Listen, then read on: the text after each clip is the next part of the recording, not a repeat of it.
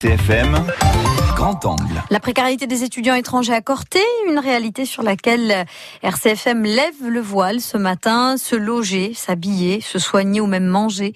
Pour certains, vivre n'est pas si simple. L'université de Corse accueille 180 de ces étudiants d'Afrique noire et ou du Maghreb pour la plupart dans le plus grand dénuement à leur arrivée.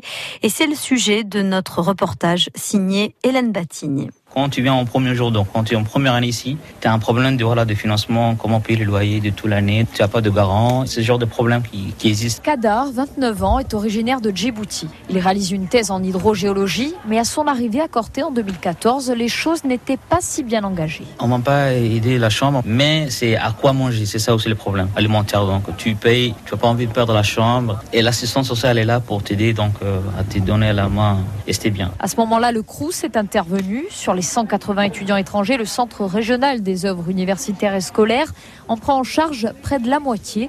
300 000 euros d'aide d'urgence leur sont consacrés en grande partie pour se loger, s'habiller et même manger. Marc-Paul Lugian est le directeur.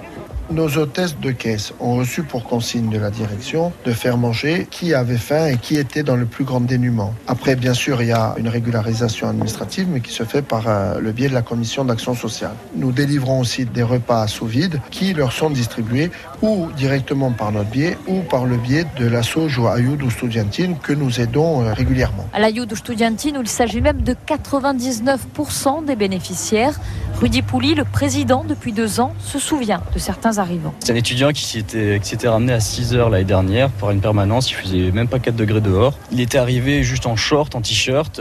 Nous, on n'a pas cherché à comprendre. On lui a donné strictement tout ce qu'il lui fallait. Ils se rendent pas forcément compte du climat qu'il peut y avoir ici l'hiver. Donc, euh, ils se ramènent pas forcément avec les vêtements adéquats. Une réalité qu'ils sont prêts à affronter, conseillés parfois par un réseau étudiant. Chloé Théroux, l'assistante sociale du CRUS. Il leur explique bien qu'il voilà, euh, y a des aides au niveau du service social, qu'ils vont pouvoir trouver un petit job, mais euh, ce qu'ils ne prennent pas en compte, voilà, c'est le fait qu'on soit accorté, que c'est compliqué. Et certains aussi leur disent que dans tous les cas, au vu de ce qu'ils vivent dans leur pays, ça sera moins pire. Ça leur permet aussi de pouvoir faire des études supérieures. Du côté de l'université, on assure faire de gros efforts de communication, notamment en amont. Mathieu Graziani, vice-président pour les relations internationales. La loi ne nous permet pas d'interdire une inscription. Cela dit, nous encourageons le plus fortement possible nos collègues responsables pédagogiques de filière à ne pas accepter certains profils d'étudiants internationaux après le 30 juin, car très souvent il s'agit d'étudiants qui viennent de pays déjà lointains et où les conditions d'obtention des visas auprès des chancelleries françaises sont assez difficiles. Ça peut provoquer des cas de détresse ou de précarité, alors même que l'on croit rendre service en autorisant ces inscriptions. La précarité étudiante ne s'arrête pas aux étrangers à Corté avec 40% de boursiers. L'université est 10% au-dessus de la moyenne nationale. France Bleu RCFM.